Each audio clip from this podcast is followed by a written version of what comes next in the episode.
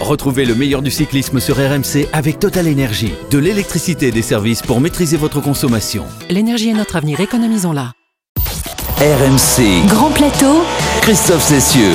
Salut à tous pour euh, voir le record de Merckx égalé, il faudra patienter au moins une journée supplémentaire. Et oui, alors que le parcours désigné Marc Cavendish comme le grand favori pour euh, la victoire d'étape à Nîmes, c'est un baroudeur allemand nommé Nils Politz qui a grillé la politesse aux Britanniques. Politz, dernier escapé d'un groupe d'échappés, arrivé avec plus d'un quart d'heure d'avance sur le peloton. Parmi les échappés, un garçon que l'on voit tous les jours à l'attaque, notre champion du monde, Julien Alaphilippe, qui ne ménage pas ses efforts depuis le début du tour, mais qui perd peut-être des forces alors que les étapes euh, plus favorables à ses qualités arrivent en fin de semaine.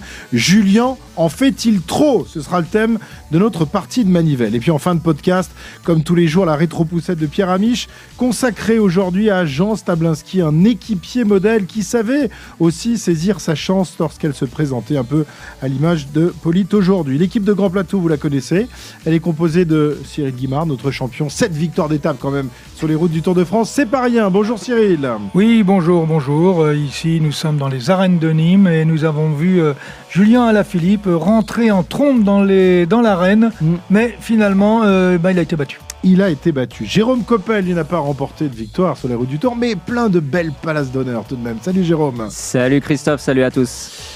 Pierre-Yves Leroux, lui, n'a jamais rien gagné, même pas le tournoi de pétanque de l'équipe de l'intégral tour. C'est vous dire le niveau. Ouais, ouais. Mais moi, j'étais pas dans la petite finale, mon cher euh, Christophe. J'étais dans la grande finale, c'est Mais forcément non, c'était une demi-finale, mon cher ami.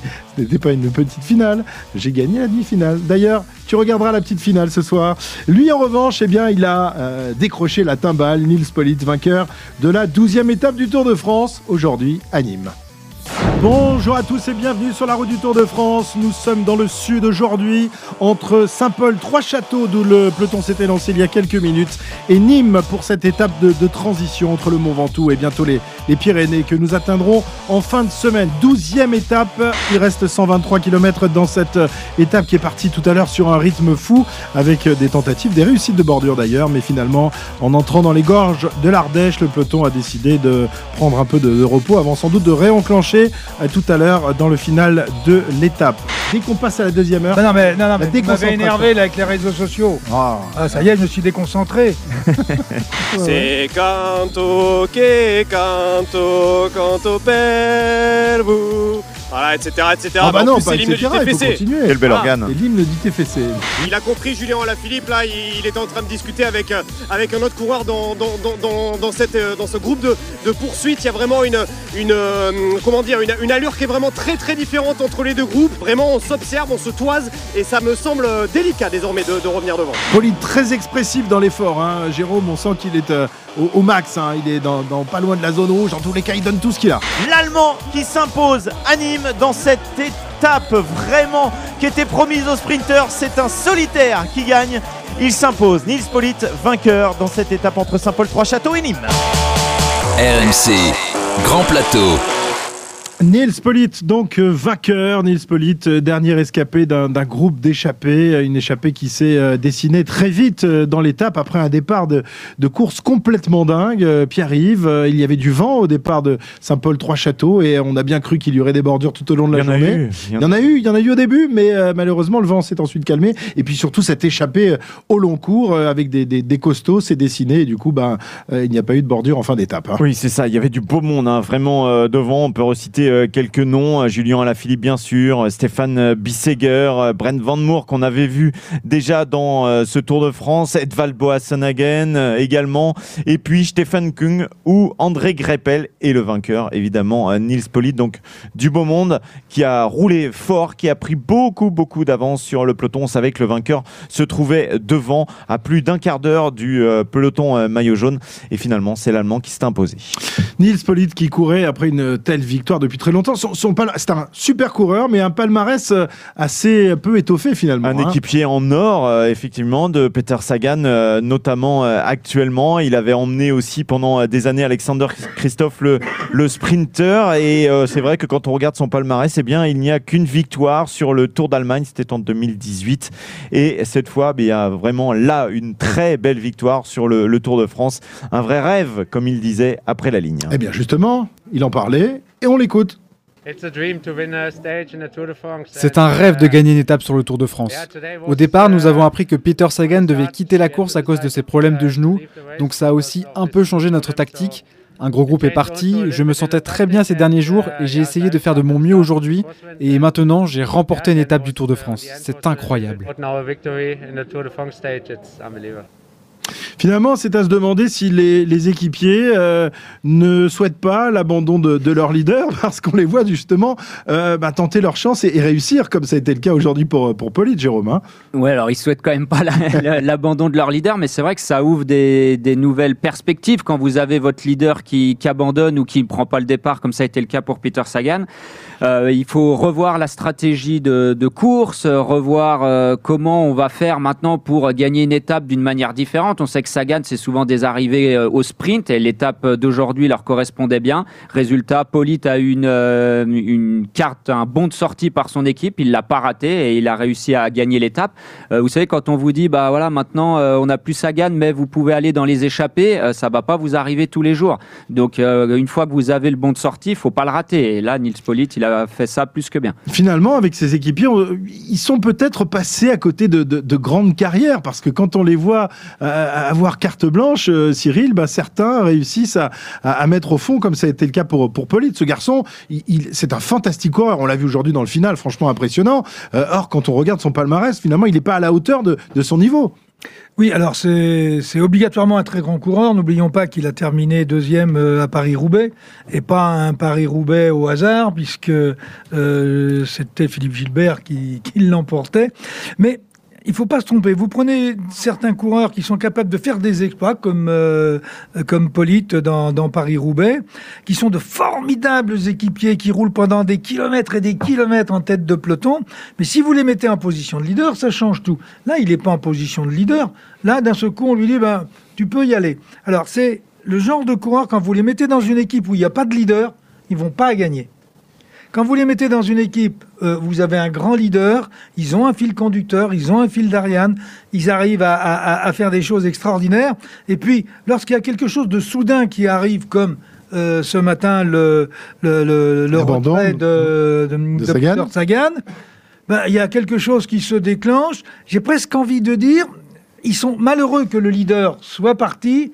Et quelque part, il y a un petit sentiment de revanche par rapport à ce qu'ils considèrent, eux, comme une injustice. Mon leader s'en va, je suis tout seul, eh bien, je vais me venger, je vais le venger. Et puis surtout, c'est ce qui s'est passé avec C'est un coureur qui a des capacités euh, physiques euh, extraordinaires. Et d'ailleurs, Danielos, qui est un de ses coéquipiers, euh, gros rouleur, lui aussi, a envoyé un petit tweet baptisé juste Moto Nils.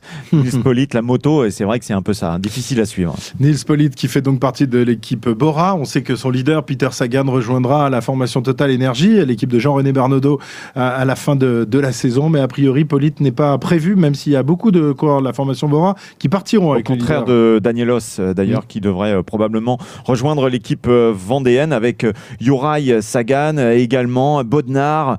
Donc ça fait plusieurs coureurs de cette équipe Bora, mais, mais effectivement, Nils Polite ne sera sans doute pas du voyage. Cette étape, on l'a donc raconté et débuté sur les chapeaux de roue. Hein. Vraiment, on a cru, et Jérôme était le premier à dire Oh là là, on va se régaler cet après-midi. Va y en avoir partout avec le, vent qui était là en début d'étape. Et puis on est, on vite, euh, on a euh, baissé compris que, dans, dans nos ardeurs. connaissait rien au vélo.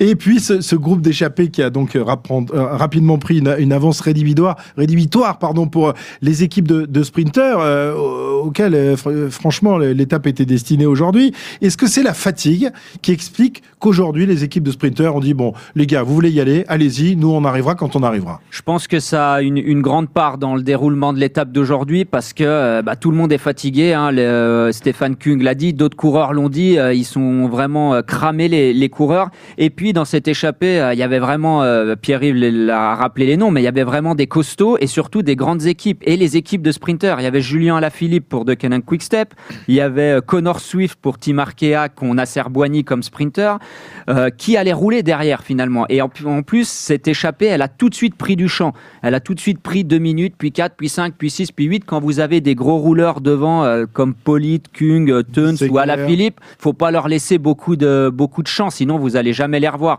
Une fois que l'échappée a pris un peu de temps, le peloton a dû se dire, ok, finalement, euh, on a tous plus ou moins un mec à l'avant, ils peuvent se jouer la victoire, et nous, on va essayer de récupérer un petit peu. sur... ça. On a tous envie surtout de souffler après des tous envie de souffler. Et puis, je pense que certains qui se sont retrouvés à l'avant aujourd'hui, euh, qui n'avaient pas les jambes, peut-être au bout d'un moment se sont dit, j'aurais peut-être mieux fait de, rester dans le paquet.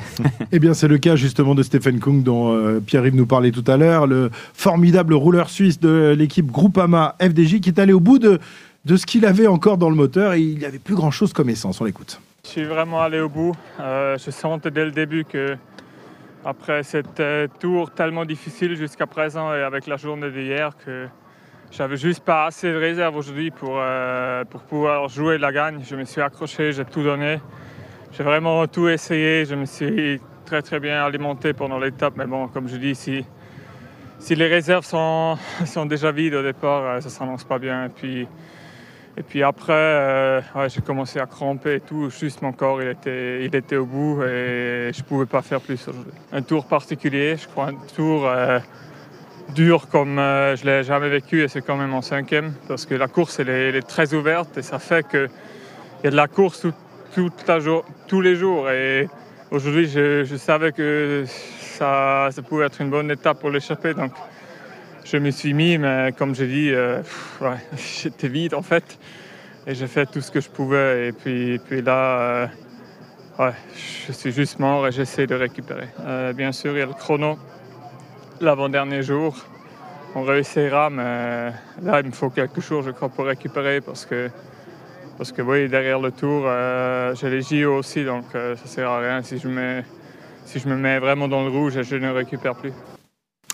Stéphane Koug, euh, le Suisse de la formation Groupama FDJ qui a redonné quelques couleurs à son équipe, hein, l'équipe française de, Marc Madio malheureusement un peu mal en point. On rappelle qu'ils ne sont plus que quatre dans ce Tour de France. Euh, David Godu fait partie de ces quatre, mais hier il a perdu beaucoup de, beaucoup de temps. et Bruno Armirail a encore souffert aujourd'hui en difficulté. On a vu euh, David Godu à la voiture médicale, donc ça risque d'être compliqué encore pour ces coureurs. Heureusement, Stéphane Kung était à l'avant, lui, pour montrer un petit peu le maillot.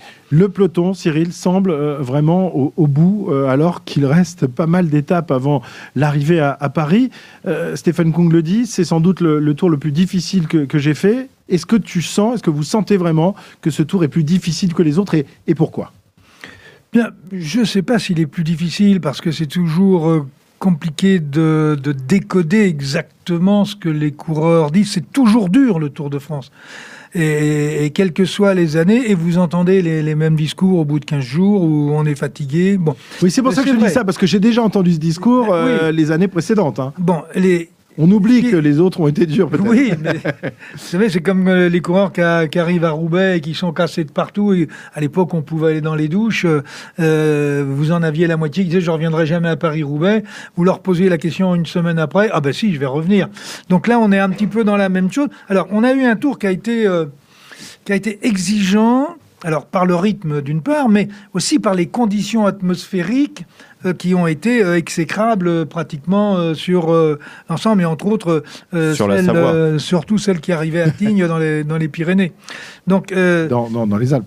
dans les Alpes, oui, pardon. Hmm. Et à Tignes, entre autres. Donc, il y a une fatigue physique, il y a une fatigue aussi morale ou plus exactement nerveuse, parce que la course frotte et on, déca on, on, on brûle beaucoup d'énergie à frotter toute la journée. Et cette énergie-là, elle n'est pas physiologique, elle est nerveuse. et, ça peut expliquer aussi en partie les, chutes qui viennent euh, derrière. Cyril, c'est aussi parce que les stratégies ont changé, aussi parce qu'il n'y a pas d'équipe qui dirige vraiment. On a l'impression d'avoir une course d'amateurs, de juniors, et ça part un peu dans tous les juniors sens. très vite quand même. Hein. ça part dans tous les sens, mais ça part dans tous les sens à la pédale. Or, hier, c'est parti à la pédale, et aujourd'hui, c'est parti à la pédale. Et alors, effectivement, ceux qui avaient les jambes un petit peu, un petit peu de, de, de, laine, euh, bah, ça leur a fait mal. Et ceux qui avaient surtout pas envie que ça parte vite, parce qu'il y a, il a, l'état euh, mental du coureur au départ.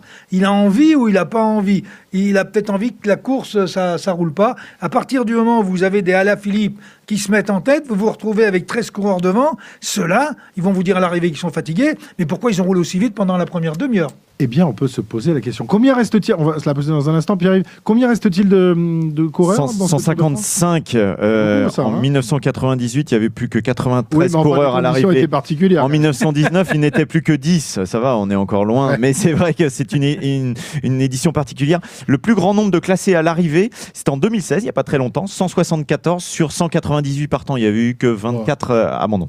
Jérôme y était. C'était un, Tour de France facile, évidemment. J'y étais, j'y étais. Mais la, la, dernière fois qu'il y a eu plus d'abandons que cette année, c'était en 2012. Et j'y étais aussi, Et j'ai terminé le oh, tour, ah, monsieur Cessieux. Oh, qu'adore, qu'adore. Ah, L'homme des exploits. Alors, parmi les, échappés du jour, il y avait donc euh, euh, bah, l'incontournable maillot de champion du monde de Julien Lafilippe, qui est tous les jours à l'attaque. Hier, on l'a vu dans, dans le Ventoux. Bon, il a un peu explosé dans la deuxième ascension. Aujourd'hui, ce n'était vraiment pas une étape pour lui. Et il était encore à l'avant. En fait-il trop Alaf, c'est la question de notre partie de manivelle. RMC. La partie de manivelle.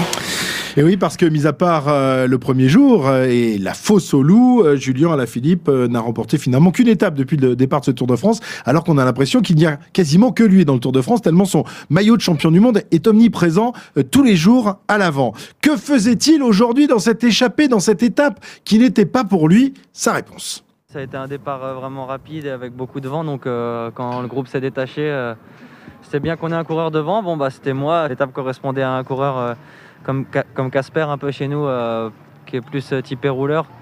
Les jambes étaient aussi un peu lourdes d'hier. Euh, pas de pas de regret. C'est sûr que je suis pas, je suis loin d'être une menace au classement général, mais on est là pour continuer d'essayer de gagner des étapes. Donc voilà, on va on va continuer et donner le maximum. L'addition sur le tour, elle se paye tous les jours au moindre effort. Donc voilà, j'ai pas de regrets. Je cours comme j'aime le faire. Je me fais plaisir. Il n'y a pas toujours la victoire au bout, mais en tout cas, on donne le maximum, et ça, c'est sûr. Il donne le maximum, il se fait plaisir, il est à l'avant, mm. mais euh, il perd des forces jour, jour après jour. Et comme il l'expliquait, euh, les efforts consentis euh, au quotidien se multiplient, s'additionnent plus exactement. Et on se demande s'il aura encore des forces pour essayer d'aller jouer la gagne dans les étapes qui lui conviennent le mieux, Cyril, et qui n'étaient pas du profil d'aujourd'hui. Ce sera plutôt en fin de semaine, notamment mm. à l'arrivée en Andorre. Oui, alors c'est vrai, il sort sur des coups, enfin qu'il provoque d'ailleurs. Hein, il, il oublie de dire quand même que c'est lui qui était à l'attaque sur les premières parties. Euh, mais il dit aussi on est là pour gagner des étapes et il va dans une échappée où il peut pas gagner. Donc il, aurait, il aurait dû. Il Où son équipe euh, est annoncée comme euh, eh ben, vainqueur à l'arrivée, en plus avec Marc Cavendish.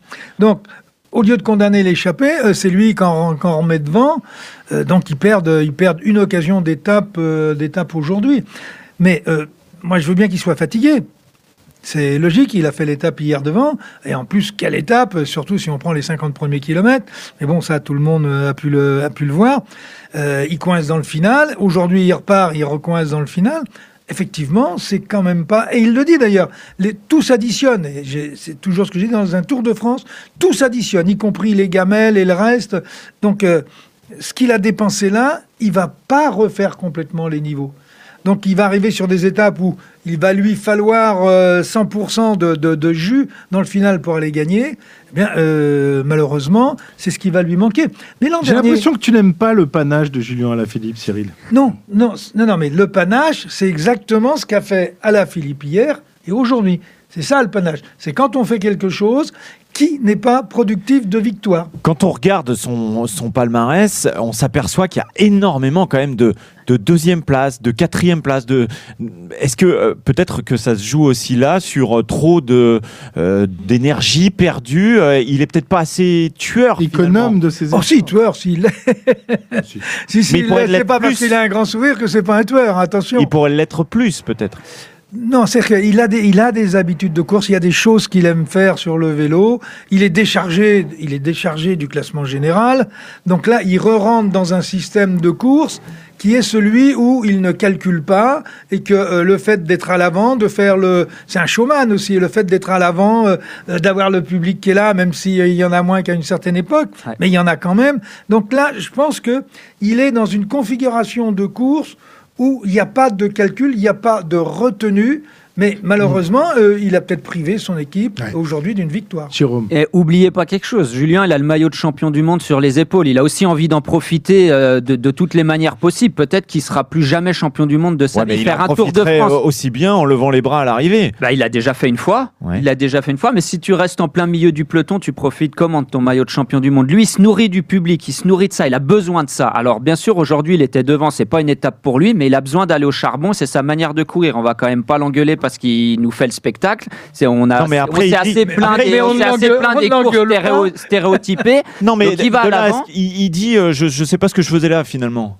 Bah ouais, parce que c'était peut-être pas lui, mais par contre, il dit un truc hyper intéressant dans son interview. Il dit ça aurait été mieux pour un coureur comme Casper Asgreen peut-être qu'au départ euh, de Canon Quickstep avait pas envie de, de, rouler derrière et de faire la poursuite il pour Mark Il voulait placer quelqu'un. Et euh, bon, finalement, on a vu que Julien Lafilippe allait dans les coups, donc forcément, c'est lui qui allait, qui allait terminer par être dedans.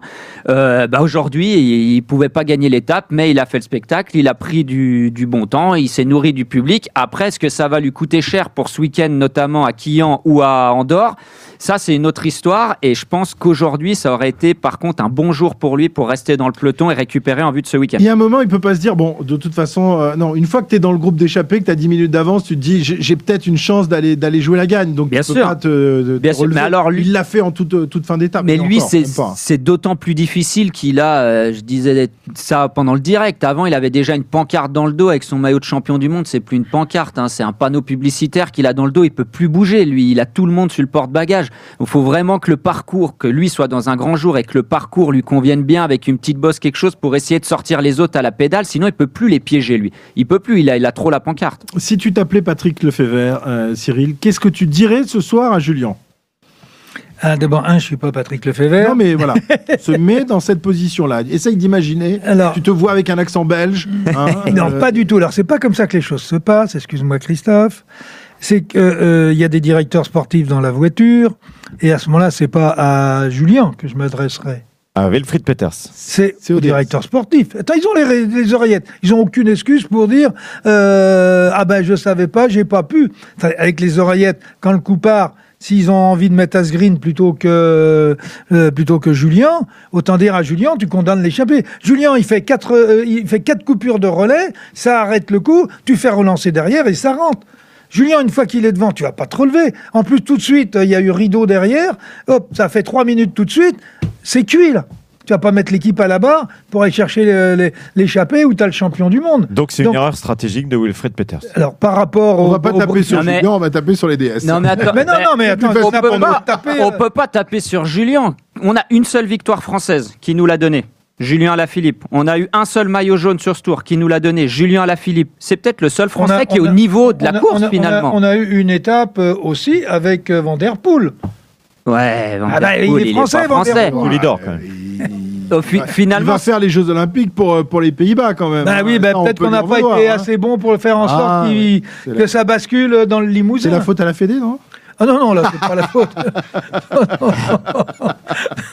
on, peut, on peut mettre beaucoup de choses sur le dos de la Fédé, mais quand même pas ça. bon, donc on va continuer à croire en Julien, on va continuer à espérer qu'il aille décrocher un, deuxième succès, notamment dans les étapes dont tu parlais tout à l'heure, euh, Jérôme. On y bah, croit on Bien sûr qu'on y croit. Moi, mais demain, il faut qu'il reste à l'abri. Voilà. Surtout pas dans l'échappée. Non, pas hein dans l'échappée. Mais vous le connaissez, Julien, il va faire quoi demain si ça arrive? Bien sûr, demain, il, ne sera pas dans l'échappée. Mais s'il y a du vent il sera pas dans l'échappée. Mais s'il y a du vent ou si ça arrive au sprint, il va faire quoi? Il va aller rouler pour Marc Cavendish. C'est sa manière de faire. On va pas le changer et on doit pas le changer. Mais par contre, je suis sûr et je suis persuadé qu'il regagnera une étape avant la fin du tour. ah, c'est noté ça. Je suis sûr qu'avec euh, Cyril Guimard comme directeur sportif ou comme manager, il aurait un palmarès encore plus étoffé. Il est magnifique son palmarès. Oui, on va en... ouais, encore que tu, lui as, tu, lui as fait perdre le championnat, du monde. faut pas l'oublier non plus. si maintenant on met toutes les, toutes les défaites de Julien sur le dos, je vais avoir du mal à rentrer à l'hôtel.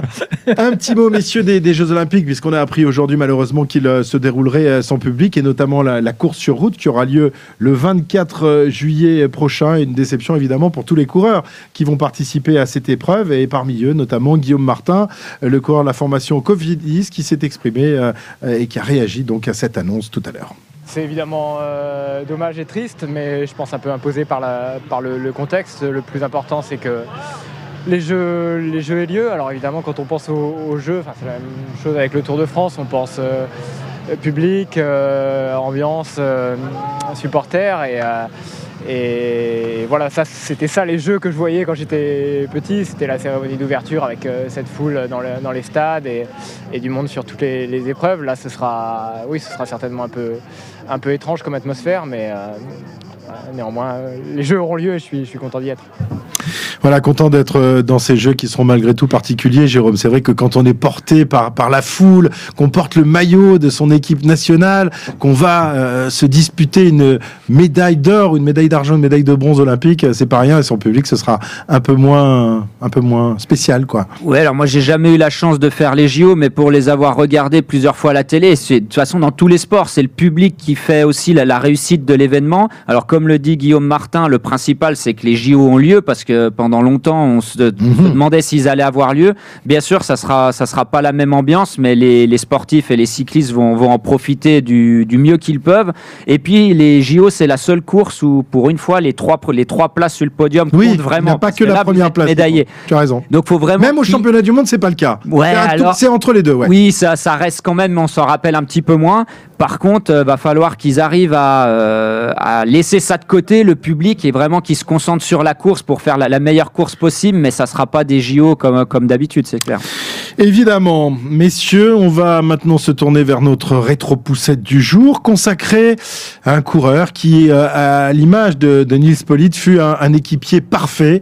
Euh, il s'appelle euh, Jean Stablinski. Il a remporté avec Jacques Anquetil cinq Tours de France, mais à la différence peut-être de Nils Polite, il a su saisir ses chances lorsqu'elle se présentait. La rétro-poussette de Pierre Amiche consacrée donc à Jean Stablinski. Zandvoort, en Hollande, que se déroule le championnat du monde de cyclisme. RMC. André Darrigade est le plus rapide au sprint. La rétro-poussette.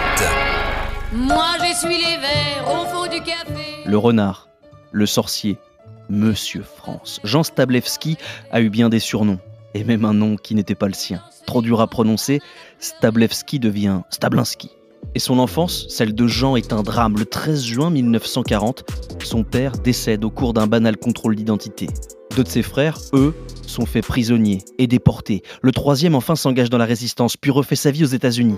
Jean n'a alors que 14 ans, seul avec sa mère et pour ne pas que la maison leur soit retirée, il n'a pas le choix. Il doit quitter l'école et s'engage dans la zinguerie locale. Il passe même le pas et s'enfonce dans les entrailles de la terre, même pas majeur, déjà mineur. Et pour arrondir ses fins de mois, eh bien, il fait le bal en tant qu'accordéoniste. Cette passion musicale qu'il va le pousser dans les bras de la petite reine. Un autre musicien est passionné de vélo et comme une maladie, elle se transmet de l'un à l'autre. Stablinski va alors connaître la gloire inconcevable, inimaginable pour un garçon de sa condition. Doué chez les amateurs, il passe professionnel en 1952 et apparaît sur le Tour en 54.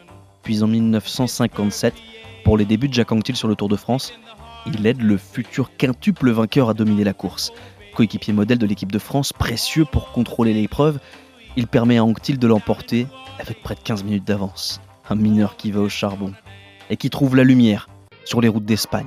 En 1958, alors que personne n'attend rien de lui, la douzième étape force le destin du modeste Jean et l'oblige à sortir du bois. Joseph Thomas, le leader de l'équipe de France, vient d'abandonner et c'est Stamlinski qui doit endosser le costume de leader des Bleus. Pas de problème, il va le troquer bien vite contre celui de leader de la Vuelta.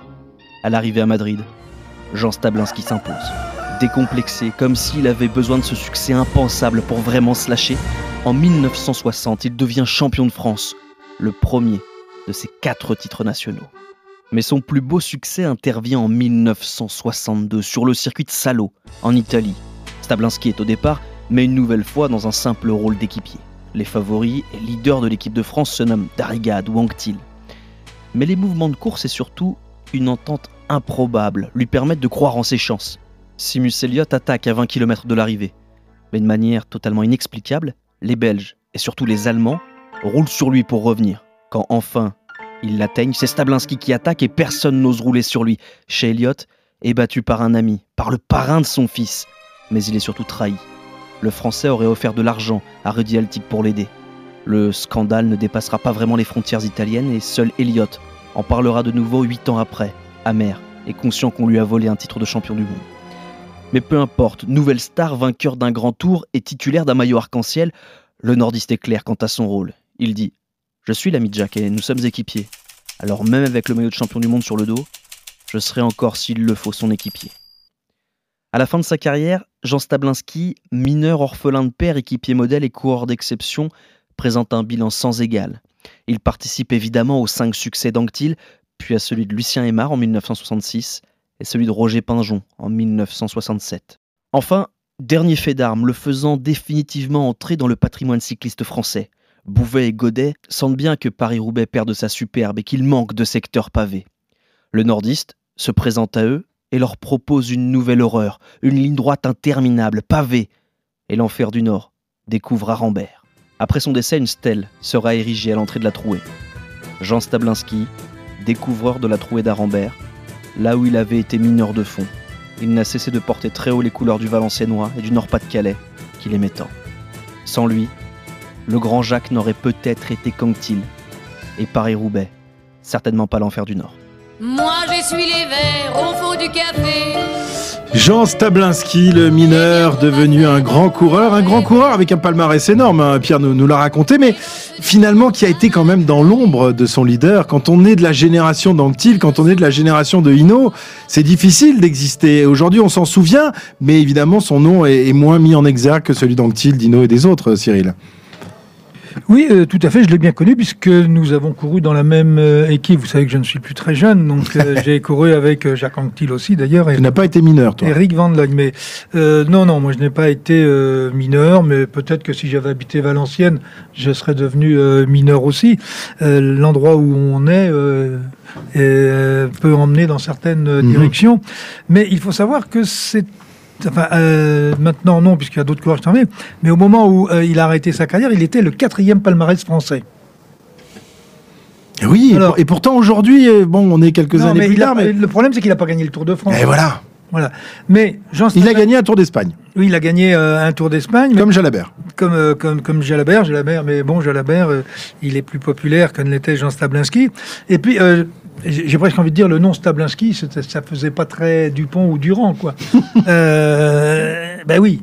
Mais c'est un des coureurs le plus grand stratège que j'ai connu sur le vélo. Parce qu'il n'avait pas des gros moyens, Jean Stablinski.